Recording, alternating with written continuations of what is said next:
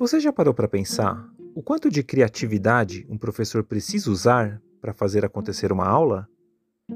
Você se acha uma pessoa criativa? Hoje, nós vamos refletir um pouco juntos sobre o quanto a imaginação fértil é importante para o dia a dia produtivo da docência. Eu sou Vitor Ciola e esse é o segundo episódio do podcast Filosofando.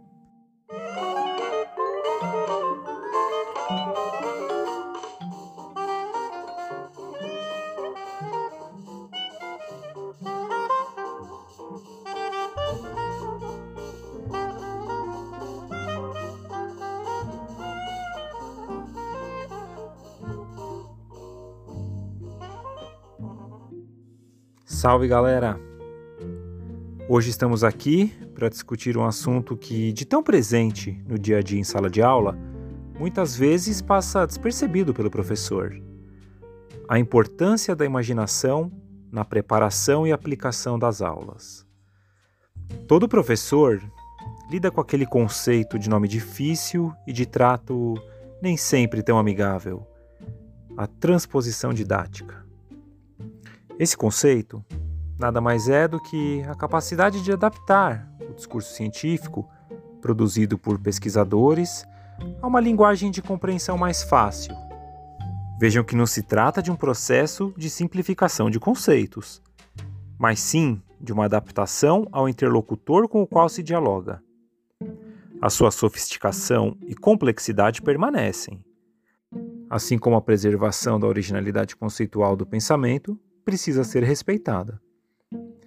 Essa é uma das principais atividades de um professor de ensino médio e fundamental no Brasil, e também uma das mais complexas de se executar. Afinal de contas, transportar o discurso produzido por acadêmicos para uma linguagem mais acessível não é uma tarefa fácil, porque exige daquele que se propôs a executá-la uma familiaridade com o conceito da academia e um grande conhecimento do público ao qual ele deseja atingir. Esse meio de campo que ele faz é essencial na formação cidadã e a rotina diária dentro de uma sala de aula. O professor precisa fazer parecer fácil esse movimento, mas vejam vocês como isso é complexo. Quantos conhecimentos estão envolvidos nessa história? A nossa apresentação de hoje está em diálogo aberto com o canal do YouTube Docência e Pandemia Desafios em Pauta, mais especificamente com a palestra do professor Vitor Chaves de Souza, ministrada no canal em 5 de junho de 2021, quando ele falou sobre educação e imaginação. O professor Vitor discutiu algumas ideias importantes nessa aula, entre elas o conceito de empirismo do filósofo David Hume que, entre outros fatores, constrói uma teoria do conhecimento pautada no método experimental, nas experiências sensíveis do humano, trazendo para a gente a oportunidade de analisar a, experiência da vida além da lógica racional cartesiana, né, que foi e é ainda tão valorizada nas sociedades desde o Iluminismo. Eu quero trazer aqui, para acrescentar a nossa conversa, uma música que eu acho que cai muito bem como trilha sonora do nosso papo. É a canção Bienal do Zé Cabaleiro. E eu, se vocês me permitem, gostaria de sugerir que vocês ouvissem essa música pensando na difícil missão que o professor tem de adaptar conceitos, como uma espécie de curador do conhecimento. Como todos nós sabemos, uma Bienal é, é um evento que existe para tentar aproximar a arte da população em geral. É um momento de encontro da arte com a sua existência. É a oportunidade que ela tem de descer do Olimpo, em que ela acaba sendo colocada de forma equivocada muitas vezes, e se aproximar de nós, réis mortais. Vamos ouvir.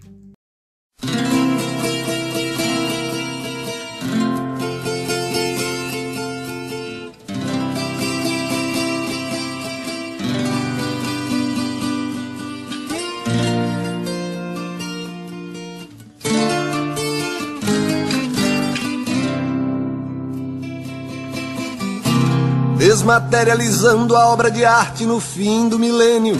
Faço um quadro com moléculas de hidrogênio.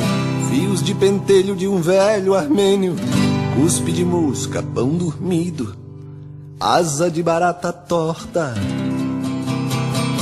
Meu conceito parece à primeira vista um barrococó figurativo, neo-expressionista, com pitadas de arte nouveau, pós-surrealista, calcado da revalorização da natureza morta. Minha mãe certa vez disse-me um dia, vendo minha obra exposta na galeria: Meu filho, isso é mais estranho que o cu da gia, e muito mais feio que um hipopótamo insônia. Para entender um trabalho tão moderno, é preciso ler o segundo caderno, calcular o produto bruto interno, multiplicar pelo valor das contas de água, luz e telefone, rodopiando na fúria do ciclone, reinvento o céu e o inferno. Minha mãe não entendeu o subtexto da arte desmaterializada no presente contexto, reciclando o lixo lá do cesto. Chego a um resultado estético bacana. Com a graça de Deus e Basquiat, Nova York me espere que eu vou já. Bicharei com dendê de vatapá, uma psicodélica baiana. Misturarei anáguas de viúva com tampinhas de Pepsi e Fanta uva, um pinico com água da última chuva, ampolas de injeção de penicilina. Desmaterializando a matéria com a arte pulsando na artéria. Boto fogo no gelo da Sibéria, faço até cair neve em Teresina. Com o clarão do raio da cilibrina, desintegro o poder da bactéria. Com o clarão do raio da cilibrina, desintegro o poder da bactéria. O. Salve Zé.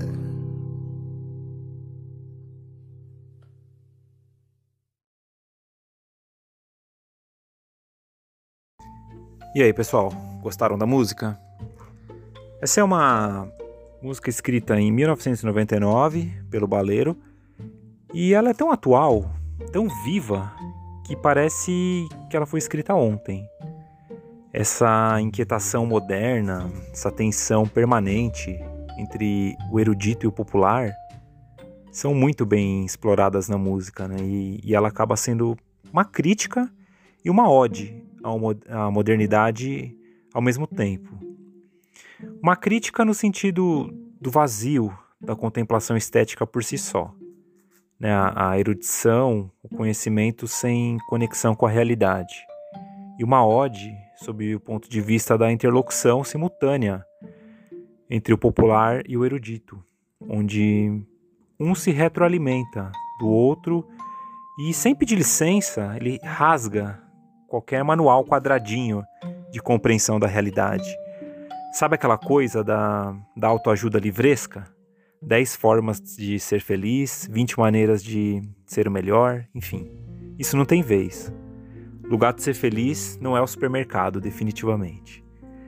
É de uma potência imensurável essa oportunidade da arte chegar nas camadas populares.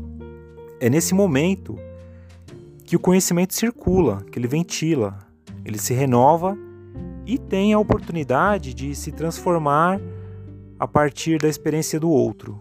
Né? Notem que esse trabalho não é muito diferente do que a tarefa do professor.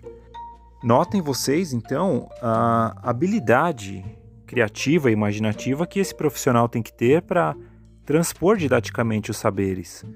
Saberes esses muitas vezes enrijecidos pela academia. Então, esse é um trabalho definitivamente monumental.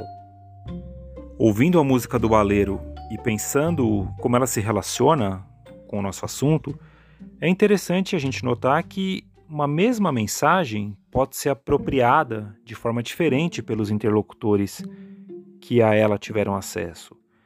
Algumas vezes, inclusive, ela não vai sequer ser compreendida. E como o professor lida com isso? Na realidade, o seu trabalho não deve ser o de homogeneizar pensamentos, nem tampouco se valer de práticas que reduzam a amplitude do debate. É justamente o contrário disso. Seu trabalho existe para estimular o pensamento crítico do interlocutor, para dialogicamente incitar que reflexões sejam construídas a partir das suas provocações, a partir da sua forma de abordar determinado assunto. Nós vemos que nos estudos sobre semiótica de Bakhtin e de Wittgenstein, a linguagem atua como um instrumento regulador do pensamento que é através dela que a comunicação acontece. Eu diria que, graças a ela e apesar dela, o conhecimento consegue se disseminar. É importante nós termos a percepção das limitações dos instrumentos de disseminação do saber com os quais a gente lida. Até mesmo para entendermos as dificuldades dos processos hegemônicos de comunicação que nós tendemos a naturalizar, dada a sua abrangência na sociedade. E é aí que está a arte do negócio. É nesse momento que o repertório imaginativo, criativo do professor aflora. Paulo Freire, por exemplo, sugere que o professor mergulhe na realidade da comunidade com quem conversa, para de dentro dela criar mecanismos de interlocução potentes o suficiente para fazer nascer o embrião do conhecimento. Vejam vocês que, na perspectiva freiriana, o conhecimento não é regido por modelos exatos, né, simétricos e perfeitos de existência. Longe disso, ele muitas vezes parte do, do empirismo que o professor Vitor citou ao trazer o David Hume para a gente na aula. A forma como a nossa sociedade é organizada costuma separar em campos distintos o mundo das ideias e o da prática. Muitas vezes de forma até hierarquizada. Né? Nesse sentido, a palestra do, do professor Vitor nos traz uma epifania, né? um choque de realidade, porque ela nos provoca a sensação de que essa forma de organizar as coisas, separando tudo em caixinhas, é uma grande falácia Nesse sentido, a gente consegue perceber o quanto essa palestra está relacionada ao conteúdo do curso Docência e Pandemia Desafios em Pauta. Haja vista o impacto que esse debate tem na construção da identidade profissional docente. A forma e o conteúdo se interligam e moldam a maneira como o profissional se vê, tanto no aspecto individual como no coletivo. A discussão construída em torno da razão e da emoção, ou imaginação, chame como quiser, tem vínculos fortes com o estudo dos estilos de aprendizagem que nós vimos em módulos passados. Como nós aprendemos? É sempre de forma linear, lógica e sequencial? É sempre de forma caótica e desordenada? Há meio termo nisso tudo? O conhecimento está em tudo, e nós, humanos, certamente temos a capacidade de aprendermos de diferentes modos. E aqui eu encerro então minha provocação, meu resumo, minha fala, minha resenha de hoje, né? Seja lá como você queira chamar, porque aqui também tem um pouco de tudo isso. Mas não sem antes resgatar nesse derradeiro minuto uma das minhas leituras mais poéticas ao longo da minha jornada nesse curso, né, minha jornada de estudos nesse curso. Eu me refiro ao Juan Mosqueira no texto Perspectivando a própria vida como uma obra de arte, em que ele diz assim: O mal-estar da docência é fruto do mal-estar da contemporaneidade neste início de século. Cuidar de si é condição decisiva para o bem-estar do ser humano, chamado professor. Fico por aqui. Muito obrigado, gente. Filosofem-se. Um forte abraço para todos.